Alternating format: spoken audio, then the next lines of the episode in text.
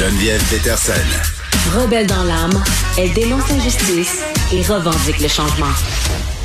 C'était partout hier euh, cette augmentation du coût de notre panier d'épicerie. Ça fait encore l'objet de lignes ouvertes euh, aujourd'hui, parce que c'est préoccupant. euh, Qu'est-ce qui se passe là euh, avec le coût des aliments et pourquoi on en parle depuis hier? C'est parce qu'a été déposé un rapport par une équipe de chercheurs. C'est un rapport d'ailleurs qui est déposé chaque année là sur l'inflation alimentaire des chercheurs de quatre universités. Et là, ce qu'on nous prédit cette année, évidemment, en lien avec cette inflation qui est quand même sans précédent, là, c'est une augmentation entre 5 et 7 du panier d'épicerie et ça, c'est à l'échelle nationale. Et moi, depuis hier que je me demande comment on fait pour parler de tout ça, euh, parce que, bon, euh, en dehors de se dire il faut connaître 42 recettes de steak haché, là, à un moment donné, on vient qu'on sait plus quoi dire, même si le problème il est bien là. Et j'ai vu passer le statut de Bernard Lavallée, qui est nutritionniste, euh, le nutritionniste urbain, vous le connaissez sans doute, que je trouvais intéressant, qui disait oui, ok. Euh, tu sais, parlons de ce coût de l'inflation du, du, du prix des aliments, mais arrêtons peut-être de dire que la seule solution, c'est de cuisiner plus et tout le travail. Il est avec nous, Bernard Lavallée. Salut. Bonjour Geneviève. Bon, c'est vrai que c'est pas évident de parler de tout ça parce que tu sais on veut en parler évidemment parce que c'est quand même une hausse majeure là, tu sais je regardais euh, les chiffres de façon plus précise, 5 7% ça nous dit pas grand-chose mais quand on parle d'environ 1000 dollars pour une famille moyenne, tu dis C'est OK. énorme. Ben oui, c'est énorme. Puis même moi, puis tu sais, je- full disclaimer, là, moi, je suis une personne qui est privilégiée dans la vie. Là. Je fais un bon salaire. Ouais. Ça serait mentir que de dire que je me préoccupe tant que ça du prix des aliments. Des fois, c'est par principe, Bernard, que j'achète pas des affaires. Je fais, hey, voir que je vais payer ça pour ça, ça n'a pas de bon sens. Mais bon an, mal an, tu sais, on mange ce qu'on veut, tu sais, chez nous. Euh, mais mais pour, pour des gens qui sont dans des situations de précarité, cette augmentation-là, euh, par-dessus toutes les autres, ça devient juste ingérable. C'est énorme. Puis tu vois, c'est un peu ça que j'essaie de dénoncer dans ma publication, c'est que on a comme une espèce de réflexe dans les médias. Chaque année, justement, quand il y a des rapports comme ça qui nous disent ben, l'année prochaine, le panier d'épicerie va coûter plus Ouais. cher parce que de manière générale, j'aurais tendance à dire que dans les dix dernières Oui. années, c'est pas mal ça qui est arrivé. Chaque Ouais. année, ça coûte toujours plus cher. On a toujours le réflexe de demander à des experts comme moi, par exemple, comme nutritionniste, d'autres de mes collègues, des chefs cuisiniers, de donner des trucs pour que ça coûte moins cher. Puis très souvent, ben, ça, ça vient d'un, ça vient de, de, de bonnes intentions. Oui, ça vient d'un On bon fond, va- là. C'est ça. ben oui, on se dit, on va aider la population, on va leur Oui. donner des trucs concrets pour que ça leur coûte moins cher. Puis donc moi, j'en ai fait plein là, des chroniques comme ça sur comment diminuer ta facture à l'épicerie, en mangeant plus végé, en cuisinant davantage, en regardant les circulaires, en gaspillant moins, etc. Je veux dire, tous des trucs que je suis persuadé que tu connais toi aussi. Mais moi aussi, je suis quelqu'un de privilégié dans la vie.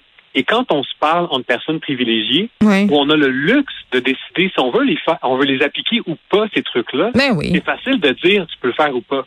Mais Ben- quand on est une personne qui vit de l'insécurité alimentaire, tu les connais tous déjà, ces trucs-là, parce que tu les appliques au quotidien depuis toujours. Ce- Ces personnes-là sont des expertes pour diminuer leur facture de l'épicerie. Mm. Ils, ils font des sacrifices continuellement pour être capables de mettre de la nourriture sur la table de- avec des trucs ou des, des, des entourloupettes, je vous dire, que nous, comme personnes privilégiées, on pourrait même pas s'imaginer. Oui, parce que nous, là, mettons, on se dit, hey, le rôti de palette est trop cher cette semaine, ça sera pour la semaine prochaine. Là, il y en a pour qui c'est juste même plus possible. Écoute, le prix de la viande, ça, ça n'a plus aucun sens. Là, c'est Ouais. tellement cher. Tu sais, on parlait, euh, bon, du bœuf, du poulet, le porc, euh, peut-être moins pire, là, mais euh, tout ça quand même a un impact à la fin du mois, à la fin de la semaine. Et moi, je suis un peu tannée. Puis là, dis-moi ce que t'en penses là. Tu sais, euh, tu dis c'est c'est les gens qui sont moins privilégiés, ils les connaissent tous ces trucs-là. Je veux bien là, mais il y a le fait aussi que quand on se fait dire, il faut que tu checkes les circulaires, faut que tu fréquentes plusieurs lieux où tu achètes ta nourriture, faut que tu connaisses des recettes. Je veux dire, c'est une job à temps plein quasiment, là, Bernard. On s'entend. une charge mentale énorme. Mais oui, ce monde-là, des fois, ont On trois jobs. Je veux dire, ils n'ont pas le temps d'aller en autobus dans, au Maxi, au Loblaws, au Provigo, à la Banque alimentaire. Je veux dire, voyons. Eh, Exactement. Puis donc, c'est super facile de dire, ah, ben, mange moins souvent au restaurant. Fais-toi des Ben, lentilles, voyons. Exactement. C'est- très facile à dire. Mais la réalité, c'est que c'est des gens qui déjà appliquent tout ça et qui, justement, c'est une charge mentale énorme. Et donc, ça, pour moi, c'est problématique parce que ça met la responsabilité de bien manger, entre Mm. guillemets, sur les épaules des individus. C'est vrai. quelque chose, c'est un réflexe qui, quand, dans le fond, là, on, on enregistrait un épisode de podcast euh, avec euh, ma collègue Catherine Lefebvre, puis on recevait une historienne de l'alimentation. Oui. C'est là que ça, a décliqué, que ça a décliqué pour moi. Quand tu regardes l'histoire de la, de la nutrition, tu te rends compte que depuis toujours, on l'utilise pour mettre la responsabilité sur les épaules des gens en Mhm. leur disant c'est c'est toi Ouais. qui dois s'occuper de bien manger, plutôt que de mettre la responsabilité sur les décideurs. Oui, ben Donc, dans, dans, dans ton podcast, on, on s'appelle et on déjeune, il est souvent question de, de, de ces thématiques-là, mais ça, c'est-tu quoi? Ça me fait penser au parallèle, euh, l'environnement. On est tout le temps en train de mettre les problèmes climatiques sur le dos des gens en disant Hey, envoie-le, envoie-le, achète des vêtements chers faits au Québec, là, arrête d'acheter de la junk au H&M, recycle, fais tout ça. Ça repose aussi sur nos épaules alors que le problème, il nous dépasse. Je comprends qu'il faut faire notre part là, dans le même optique qu'il faut cuisiner, là, même chose, là, mais c'est parce que le problème, il nous dé- bien plus grand que nous autres. Non, puis je pense le but c'est pas de dire que ah déresponsabilisons Mais non, pas tous les consommateurs puis on n'a aucune responsabilité. Non, on en a une. Mais dans le contexte pour revenir à, à l'inflation alimentaire, Oui. dans ce contexte-là où là on a un problème, il y a une super grosse inflation alimentaire. Il y a les gens de, de façon record vont dans les banques alimentaires présentement. Ça stresse la population. Mais attends, excuse-moi, je veux C'est pas t'interrompre, mais c'est parce que je vais faire du pouce. J'ai lu un peu les commentaires en dessous de ton statut Facebook. Il y en a beaucoup, là, Bernard, Ben. sur les banques alimentaires, des gens qui travaillent dans ces organismes-là, là, qui gèrent des banques alimentaires, qui disent que depuis deux jours, là, à cause de tout le battage médiatique entourant cette, euh, cette, cette enquête-là, finalement, ils ont des demandes, puis on fait référence à ces topos-là. On dit, on a vu ça, puis les gens veulent s'inscrire. Absolument. Puis donc pour moi, le, le problème c'est pas de faire des chroniques puis de dire voici comment manger moins cher. Le problème c'est que quand on a ces problématiques là qui, qui font surface, c'est qu'on n'applique- qu'on n'aborde pas le vrai problème. Ouais. Le vrai problème c'est que les gens manquent d'argent. Le Ouais. vrai problème, c'est que les salaires ne suivent pas l'inflation. C'est sur ce clou-là qu'on devrait taper. Mais quand on fait juste des chroniques, puis qu'on dit voici comment bien manger à petit prix, c'est comme si on disait si t'es pas capable, c'est de ta faute parce que Ouais. tu pas appliqué les C'est ton problème. Ton salaire est pas assez élevé. Non, Mm. non, c'est pas le problème. Il est là, Mm. le risque, à mon avis. Mais qu'est-ce qu'on fait? Parce que là, c'est la question à 500 pièces là. Les salaires devraient suivre, OK, là, mais ils suivent pas. Fait qu'en attendant, ce monde-là, ils font quoi? Ben, en ce moment-là, les gens font mille trucs et entourloupettes, comme je te disais, pour être capable de subvenir à leurs besoins. L'insécurité alimentaire, c'est à peu près une- un foyer sur dix au Canada. Mm. là. Donc, il y a plein de gens au Canada qui ne sont même pas capables de manger suffisamment puis de mettre assez de bouffe sur la, la table. Je trouve qu'on n'en parle pas suffisamment. Donc, quand, quand je te dis ça, là, ils les appliquent ces trucs-là ils sont même pas capables d'y arriver. Donc, ça, c'est très problématique.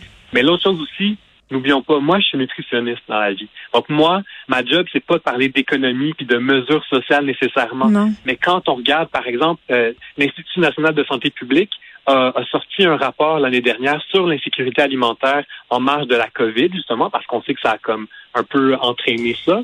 Euh, Puis ce qui disait, parmi les, les, les mesures, ben il y avait d'instaurer un revenu minimum, d'avoir de rehausser le salaire minimum, de donner de l'argent aux gens. Grosso modo, Ouais, mais quand on dit ça, là, Bernard, tous les think tanks de droite nous arrivent puis nous disent, nous disent que monter le salaire minimum, c'est pas une panacée parce que les entreprises vont juste trouver d'autres façons, auront plus le moyen de payer puis vont s'en aller. Tu sais, je veux dire, c'est, c'est comme un, un catch Il faut faire de la pression sur, sur les élus, là. Ça, c'est une chose. Puis, tu sais, il y a la question du gaspillage alimentaire aussi. Tu sais, on sait tout ça. Puis, il y a des conteneurs d'épicerie qui débordent, qui sont barrés. Euh, les gens jettent leur stock parce qu'ils veulent pas justement le donner. Euh, ça, c'est une chose. Puis, bon, on réglera pas le sort du monde après-midi, là, mais j'ai envie qu'on se laisse sur la chose suivante. Parlons des paniers de Noël, OK? Euh, C'est le temps, là. Il y en a plein d'installés un peu partout. Au sortir des épiceries, euh, dans les écoles primaires de mes enfants, il y a des boîtes. Hey, on, peut- on peut-tu se dire, Bernard, là, entre toi puis moi, que ça serait peut-être le fun qu'on mette des affaires là-dedans, qu'on a le goût de manger, des affaires, Oui. des petits luxes, là, genre des chocolats, des, des- Oui. pas juste bonnes pour la santé, là, des affaires cochonnes qui coûtent cher, là, que ce monde-là qui rush n'ont pas les moyens de s'acheter. On peut-tu? Oui. Absolument. Puis, donc oui, tu veux dire, c'est très facile. là. Si vous allez sur Internet, vous allez trouver des listes d'aliments qu'on peut donner qui sont nutritifs, qui se conservent bien, qui vont le fun. euh, aider à bien nourrir le monde. Donc Oui. ça, ça existe ces listes-là. Mhm. Mais au-delà de ça, comme tu le dis, je pense que oui, d'offrir des petits luxes, c'est le fun aussi. Puis les personnes qui vivent de l'insécurité alimentaire, elles ne doivent pas être juste pognées à manger justement des conserves de légumineuses. C'est terrible. Je regarde ça à l'épicerie, c'est honteux. C'est des pâtes puis des légumineuses. Tu sais, voyons. En tout Donc, cas. Ben c'est ça, mais donc tu as, tout à fait raison. Puis d'ailleurs, je, me plug, mais on a fait un épisode spécifiquement sur les paniers de Noël l'année dernière, qui donc qui, est disponible, où justement on aborde cette question-là. Donc qu'est-ce qu'on peut mettre dans les paniers, qu'est-ce qui peut faire plaisir aux gens? Donc on a un épisode complet là-dessus. Hum, très bien, Bernard. C'est toujours intéressant de te parler. Merci beaucoup.